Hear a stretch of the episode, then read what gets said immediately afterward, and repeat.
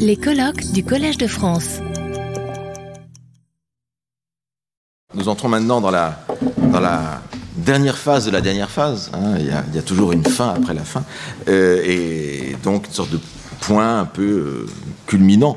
Et pourquoi ne pas culminer avec le cerveau, justement, qui est au bout du compte, là, euh, le, moteur de, tout ce dont nous avons, de tout ce dont nous avons parlé. Et donc nous allons voilà, procéder maintenant à ce moment que nous avons conçu avec Mathilde Manara euh, comme une euh, table ronde avec deux spécialistes, un neuroscientifique, un, psychologue expérimental, Jean-Pierre Changeux, Olivier Houdet. Et donc l'idée, c'est d'avoir, euh, on aura deux exposés, hein, et puis après, nous, regrouperons les questions, le dialogue entre les, deux scientifiques, et puis avec la salle en même temps. Je, crois que ça me paraît une bonne manière de faire. Bon, nous allons donc commencer par Jean-Pierre Changeux. Bah, évidemment fait partie de ces gens qu'il est inutile de présenter totalement ici. Donc, euh, Jean-Pierre Changeux, qui est membre de l'Académie des sciences, professeur émérite ici même au Collège de France et à l'Institut Pasteur, et qui a effectué des, travaux de recherche dans plusieurs domaines de la, de la biologie, euh, ayant fondé d'abord ses premières recherches sur la structure et la régulation des, des protéines, et en particulier sur les mécanismes de transduction des signaux biologiques par interaction allostérique. Je, dis cela comme si c'était un texte de langue inconnue, hein, comme, disait, euh, euh, Valérie. Et puis en 1970, euh, Jean-Pierre Changeux a isolé le récepteur nicotinique de l'acétylcholine à partir de l'organe électrique du gymnote. Et c'était le premier récepteur membranaire de neurotransmetteurs jamais isolé, et cela grâce aux propriétés d'une toxine de venin de serpent. C'est quasiment de la poésie pure pour moi. Et, puis, depuis les années 80, mais je, me moque, c'est pas, pas une moquerie, c'est une.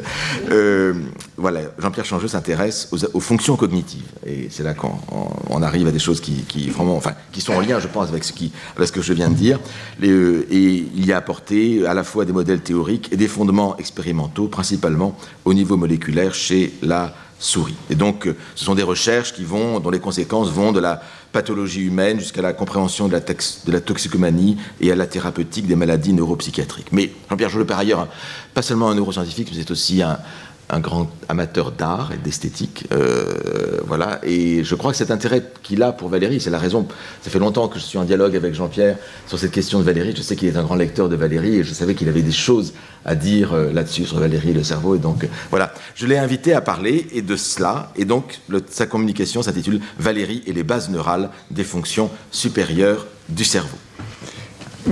Merci beaucoup. D'abord, je tiens à remercier le professeur Marx de m'avoir invité euh, et surtout de prendre le risque euh, de m'inviter pour deux raisons. La première, c'est que euh, je ne connais Valérie que d'une manière très, très fragmentaire.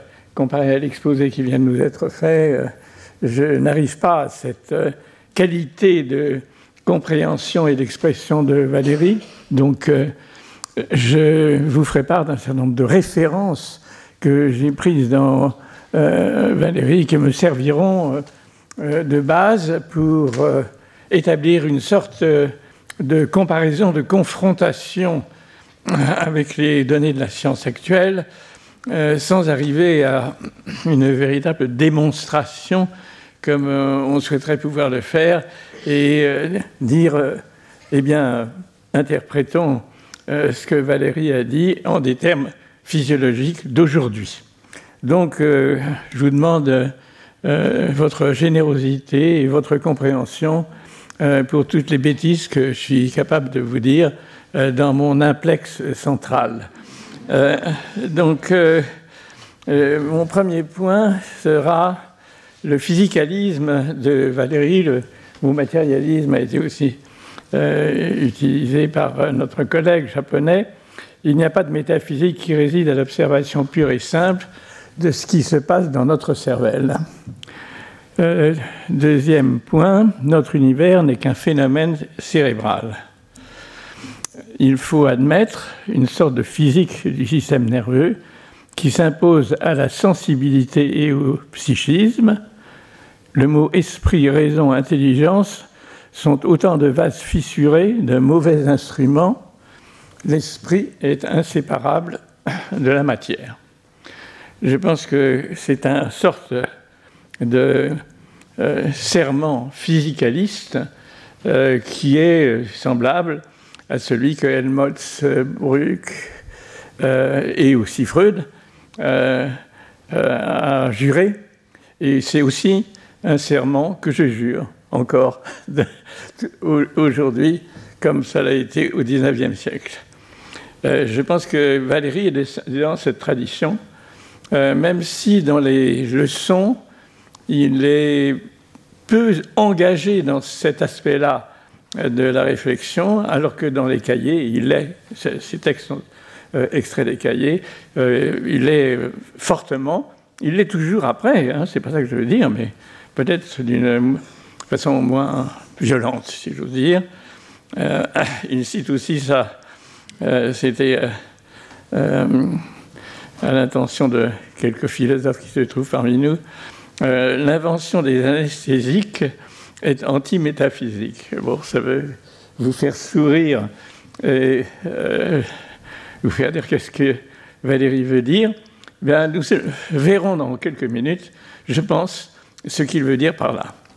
Et enfin, un point évidemment que je vais illustrer abondamment, il faudrait voir notre cerveau en activité, mais on le verra. Alors, euh, euh, dans quelques diapositives suivantes, je vais très très brièvement illustrer euh, ce physicalisme. notre cerveau comporte environ 86 milliards de neurones et à peu près un million de milliards de contacts synaptiques, 10 puissance 15. Euh, donc, euh, je crois qu'il ne faudrait pas qu'on confonde le cerveau de l'homme avec de la cervelle de mouton qu'on peut acheter chez le. Euh, Ce n'est pas simplement un tissu blanc et comestible, c'est une extraordinaire machine connexionnelle. Extraordinaire. Et à cet égard, je pense qu'on peut non seulement euh, examiner le cerveau euh, dans son ensemble, mais aussi d'une manière différenciée spécialisée. Et je pense que ce point est à retenir pour vraiment bien comprendre Valérie. De mon point de vue, euh, comme vous voyez, il y a des spécialisations fonctionnelles dans le cortex cérébral. on en compte 180. il y a des, des aires, ah, je sais, j'ose pas toucher, parce que des airs, euh, je vais peut-être utiliser ça. Euh, non, non, ça marche pas. Bon, euh, et ça? Ah Ah, je ne sais pas ce que j'ai fait là. Non, excusez-moi, mais j'ai essayé de. Si vous pouvez m'en établir. Voilà, merci beaucoup. Bon, je ne vais pas y toucher. Hein, Voilà, c'est il faut appuyer sur la. C'est laquelle? Étoile. Étoile, merci beaucoup. Euh, comme vous voyez à, l'arrière, euh, ici, des aires visuelles, je vais vous illustrer ça tout à l'heure dans quelques minutes, et à l'opposé, euh, au niveau préfrontal, des aires qui vont intervenir dans les fonctions supérieures de notre cerveau, et je pense que aussi Olivier va nous en parler. donc, je pense que cet accroissement différentiel au cours de l'évolution euh, des parties antérieures du cerveau euh, va illustrer peut-être euh, certains des termes qui ont été employés et dont je ne partage pas l'usage. donc une extraordinaire complexité connexionnelle et aussi un autre aspect qui est évidemment fondamental dans notre compréhension du fonctionnement du cerveau, euh, chacun pense à, l'électricité, certains pensent à, des transmissions magnétiques euh, euh, invraisemblables ou à l'âme, des substances immatérielles qui vont permettre de communiquer d'un neurone à l'autre. Eh bien, ce qui est important de souligner, c'est que, et vous le voyez illustré dans cette partie à gauche, c'est que tous les contacts synaptiques dans le cerveau sont discontinus ce sont des synapses. Il n'y a pas donc de continuité où, euh, comme le croyait Golgi, l'âme pourrait circuler plus facilement. Euh, en fait, il y a des discontinuités à chaque niveau. Et ici, vous voyez, entre deux neurones, une synapse qui libère une substance chimique qui est un neurotransmetteur qui lui-même va agir sur un, récepteur qui euh, euh, va lui-même commander euh, des fonctions particulières qui vont elles-mêmes contribuer à des hallucinations. Comme vous voyez ici, c'est le cas de la sérotonine. Nous n'en parlerons pas, sauf à propos des anesthésiques tout à l'heure. Alors, euh, euh, voyons le cerveau en activité. Euh, c'est une diapositive relativement ancienne du début de l'imagerie médicale qui montre la différence entre qu'on peut enregistrer entre entendre des mots, voir des mots, dire des mots, penser des mots. Donc voilà déjà une topographie très grossière, très globale, qui permet de vous dissuader euh, que dès qu'on parle de spécialisation euh, poétique ou autre, euh, on a affaire à quelque chose d'évanescent qui est non distribué. Eh bien justement, c'était l'idée de Valérie lui-même de nous dire regardons le cerveau si nous pouvons le faire. À son époque, évidemment, ce n'était pas possible. Voilà une diapo très récente euh, de 2019 euh, où on voit le cerveau en activité chez. En bas, c'est un lecteur. En haut, c'est un auditeur. Et en bas, c'est le poème lu. Et en haut, c'est le poème entendu. Alors vous pouvez voir avec quelle finesse euh, on peut euh, lire dans le cerveau. Et vous avez les couleurs ici qui correspondent à leur signification, la personne, le nombre, le mental, la place, etc. etc. Donc vous voyez à quel point Valérie avait raison qu'il faut voir le cerveau en activité. Alors, il lit aussi, plus loin, euh, pour faire le lien entre cette vision physicaliste, je dirais, du cerveau-machine chimique, tu es un système. Puisqu'à présent, personne ne l'a dit à ce colloque. Tu es un système, c'est-à-dire un système de relations et de relations de relations. L'univers est un système de relations réciproques. L'univers physique, psychologique, bon, mystique, ça répond à la question de Madame tout à l'heure, qui s'inquiétait de la mystique, tous ces univers s'emboîtent dans celui que j'ai appelé l'univers social, lequel coïncide par définition avec l'univers du langage. Donc, euh, euh, cette idée euh, est évidemment une idée, personnellement, je tiens énormément, et qui montre qu'en fait, il faut voir notre cerveau, non pas comme cette grosse cervelle, non pas simplement comme des neurotransmetteurs et des récepteurs, mais tout un système organisé qui va de la molécule à la cellule nerveuse, de la cellule nerveuse au circuit, des circuits des circuits, et s'ouvre sur la vie sociale, le langage et la conscience. Donc, euh, euh, ces passages de niveau d'organisation emboîté, à cet égard, la notion d'emboîtement est présente couramment chez Valérie. Et euh, il y a euh, évidemment une vision là, qui est tout à fait en accord euh, avec la pensée de Valérie, sauf qu'à l'époque, évidemment, c'était difficile pour lui de voir les choses sous cet angle. Donc il faudrait peut-être réécrire Valérie en, 2025.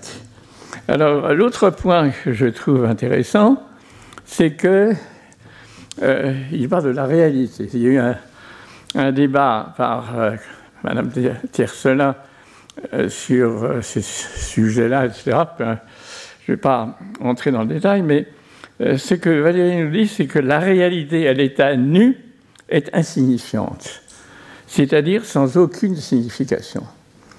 Qu'est-ce que ça veut dire? Ça veut dire que si vous vous rappelez la diapo précédente, eh bien, nous assignons des sens aux significations au monde extérieur qui lui-même n'est pas étiqueté comme le voulaient par exemple Platon et d'autres. Il n'y a pas d'étiquette qu'on va lire sur le monde, il va savoir simplement un cerveau qui va se projeter, construire des modèles et produire euh, des représentations du monde. Alors, autre point, et puis j'aurai ensuite quelques mots à dire sur euh, sensation, sensibilité et, éventuellement poétique. Alors, juste très brièvement, euh, Valérie dit Nous comprenons d'autant mieux les vivants que nous construisons des machines. évidemment, c'est un point très important. Et là, je voulais simplement dire qu'on peut construire des modèles cognitifs euh, qui permettent de représenter un comportement, euh, processus mental, par un organisme formel composé des éléments dont je vous ai parlé tout à l'heure, les neurones, les récepteurs, etc., et les mettre à l'épreuve euh, de passer une tâche cognitive et de construire une machine qui est capable de reproduire. Ce n'est pas l'intelligence artificielle, je tiens à le dire. C'est une intelligence de machine construite à partir de notre système nerveux. Et pour vous souligner la différence, euh, l'intelligence artificielle fonctionne avec des ordinateurs qui euh, transmettent des signaux à la vitesse de la lumière, et notre cerveau, malheureusement pour nous, est lent. Il est terriblement lent, il fonctionne à la vitesse du son. Donc vous voyez qu'il y a des ordres de magnitude de différence entre l'intelligence artificielle et notre intelligence humaine. Et euh, dernier point que je voulais faire à propos de... Euh, ça, c'est juste euh, un point un peu personnel.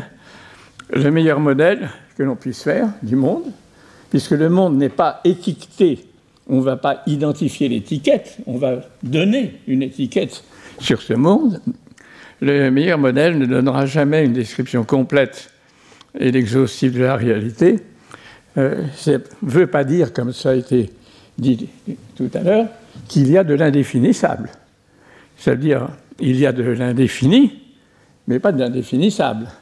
C'est euh, euh, la différence entre ignoramus, ignorabimus, qui a été un grand débat au cours du 19e siècle, et maintenant je pense qu'aucun scientifique sérieux peut dire ignorabimus, par contre il dira très souvent ignoramus. Et euh, ce qui est intéressant dans cette euh, implémentation du modèle, c'est que Valérie écrit Toute la pensée du monde est impuissante à déplacer un grain de poussière. J'ai beaucoup aimé cette mention dans, dans les leçons. Ce grain de poussière insensible à nos injonctions intérieures, l'action ouvre à la curiosité d'esprit une perspective de recherche infinie, mais simplement le fait que y penser, construire un modèle dans notre tête ne va jamais aller modifier la, place d'un grain de poussière. Et, ça, c'est simplement parce que nous faisons des modèles formels qui doivent être transformés en action et que ce n'est pas ce que produit simplement notre cerveau qui peut déplacer ce grain de poussière. Voilà juste euh, une tâche qui passe, une, euh, une, tâche cognitive, peu importe. Euh, ce que écrit, euh, et je réinsiste sur, ça à nouveau, euh, univers physique, psychologique, mystique, je l'ai déjà dit, tous ces univers s'emboîtent et ce modèle est là pour le démontrer. Alors revenons à un deuxième point très important, avant d'aborder le troisième, que je sera rapide, c'est la réception, sensation, sensibilité. Et euh, réception, il fait l'analogie avec le schéma de Branly pour transmission des ondes hertziennes, circuit avec une certaine partie que nous appellerons sensible, qui donne lieu à un signal. Si une expression extérieure, mettons des photons ou une onde lumineuse quelconque, vient frapper cette partie-là et la rend conductive, là, c'est vraiment de l'électrophysiologie chez Valérie, il a compris le, le mécanisme. Ce sera la partie qui correspond à l'organe des sens intervention extérieure se borne simplement ouvrir ou fermer un commutateur, un récepteur. Euh, c'est euh, vraiment euh, ce que nous pouvons dire de meilleur en ce qui concerne la description du travail qui est en cours sur les récepteurs de neurotransmetteurs.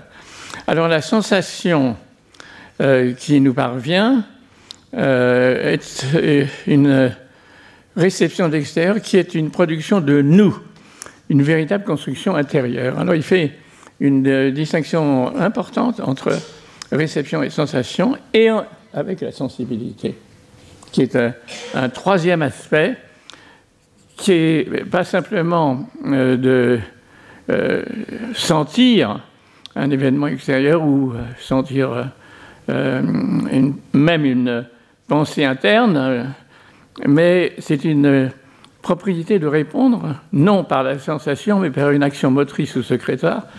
On parlera de sensibilité générale de l'animal, mais c'est, à mon avis, euh, la porte d'entrée euh, à ce qui a été appelé simplexité.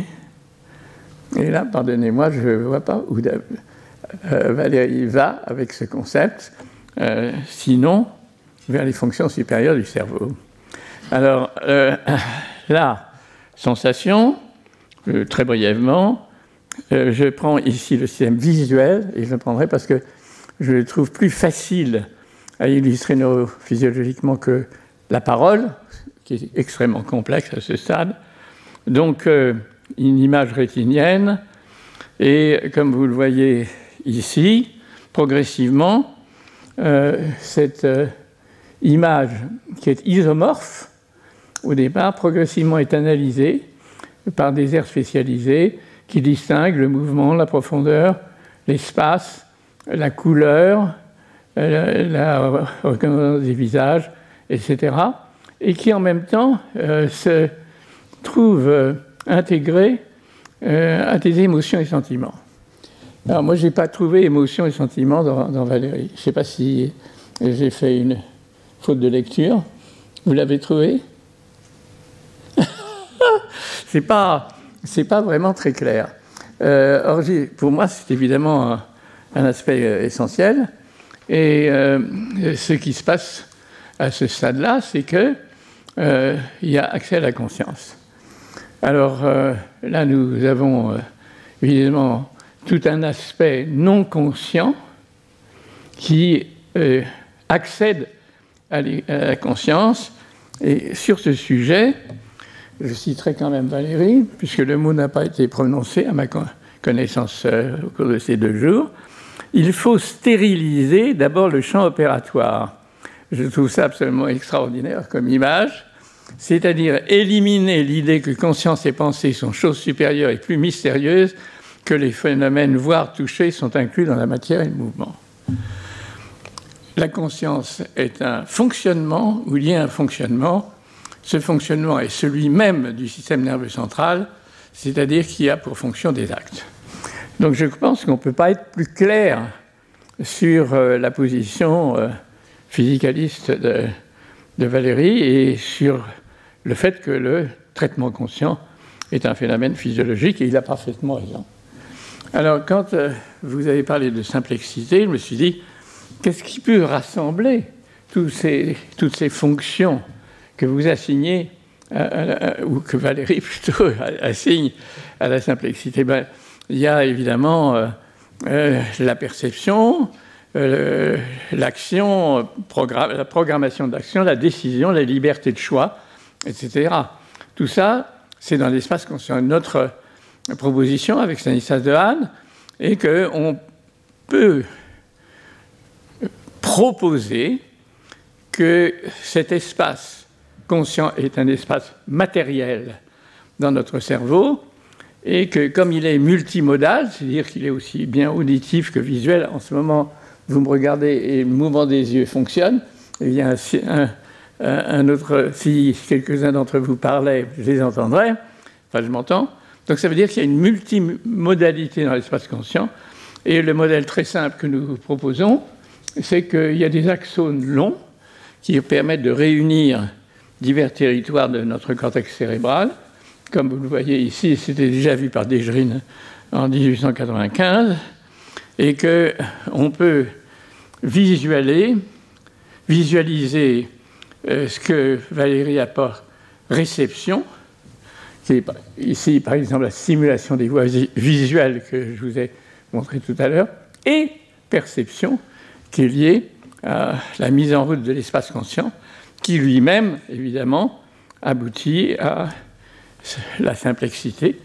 Et si j'ose dire ici, euh, le euh, res extensa euh, se distingue de la res cogitans, voilà la res extensa, et quand l'espace conscient s'allume, qu'il y a ignition, ben, on est dans la res cogitans. Alors pour euh, illustrer un des points qui a été fait très brillamment par notre prédécesseur, mon prédécesseur, euh, l'histoire de sensibilité et de contrôle du geste. Eh bien, vous voyez ici que on peut parfaitement euh, analyser des signaux électrophysiologiques qui planifient un mouvement. Et vous avez ici la comparaison entre l'activité neuronale en rouge et le mouvement en, bleu et le mouvement de la, main en rouge. Donc euh, il existe euh, une base neurale de l'action qui fait l'œuvre. Et je pense qu'on peut très bien distinguer à ce niveau les anticipations conscientes des mouvements réflexes ou inconscients. Alors je termine euh, par création artistique activité spontanée poétique.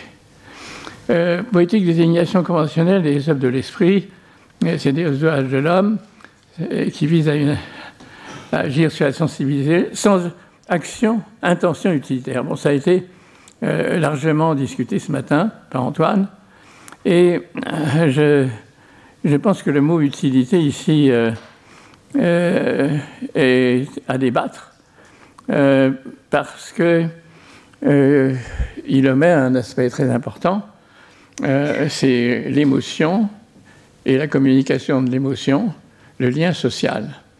Et je pense que l'œuvre d'art, dans sa définition générale, est peut-être définie comme un instrument de communication sociale. Évidemment, le langage en est un, mais c'est compliqué. D'ailleurs, on comprend en lisant Valérie, parce qu'il y a un mélange entre poésie et de l'art et utilisation du langage euh, courant ou politique, comme on, en a parlé tout à l'heure. À cet égard, dans le tableau, c'est plus simple, parce que euh, le tableau est euh, une œuvre qui sert à la communication sans langage. Donc, voilà brièvement ce que je voulais dire. le deuxième point, c'est que dans la définition de l'œuvre d'art qu'on peut proposer, pour ceux que ça intéresse, j'ai écrit un livre récent là-dessus, euh, c'est qu'il y a ce qu'on appelle des règles de l'art, et j'ai essayé de voir euh, quelle était, entre autres, euh, la recherche que Valérie essaye de définir pour aboutir à une œuvre d'art. Qu'est-ce qui fait l'œuvre d'art? Et alors j'ai choisi la complémentarité, la similitude, le contraste, l'intervention de coordination complexe, le facteur fonctionnel, etc. Tout ça, pour moi, c'est extrêmement mal défini. Et euh, je pense qu'il y a euh, parmi les règles de l'art et euh, l'intervention du langage des émotions, si j'ose dire, les aspects que j'appellerais de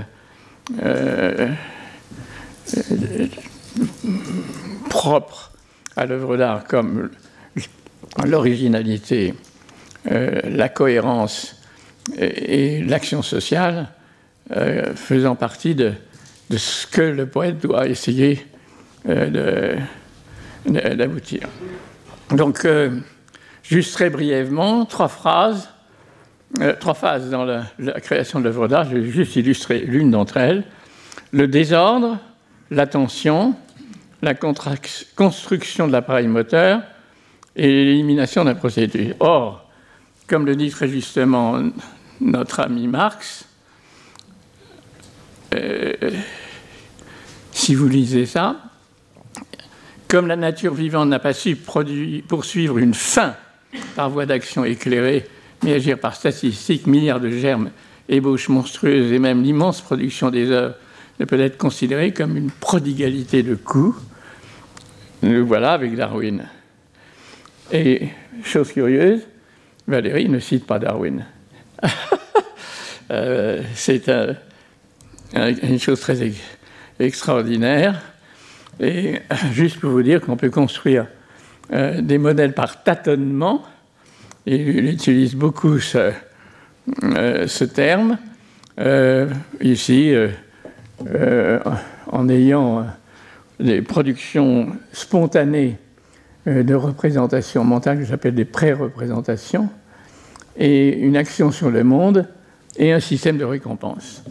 Là, encore une fois, les émotions et les systèmes euh, de, de, récompense ou au contraire de punition, si, on peut le terme, euh, est essentiel pour moi euh, dans la construction de l'œuvre d'art. Et je terminerai pour euh, illustrer un point qui me paraît essentiel, qui a été mentionné brièvement avec l'harmonie, que j'ai pu noter, euh, qui n'est pas, à mon avis, développé du tout dans, ce que j'ai pu lire de Valérie, c'est-à-dire que c'est une impression purement personnelle, elle y est peut-être, mais je pense que pour euh, les artistes, les peintres, comme les musiciens, l'aspect d'harmonie est essentiel, c'est ce qu'on appelle le consensus partium. Et vous voyez euh, ici euh, Matisse les tâtonnements et éliminations du processus de création. Toute œuvre est le fruit de longs soins et elle s'assemble en une quantité d'essais, de reprises, d'éliminations et de choix. Je vous remercie.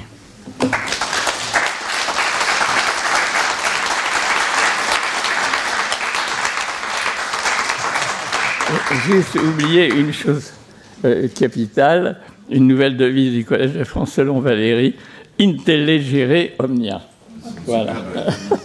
Retrouvez tous les contenus du Collège de France sur www.colège-2-france.fr.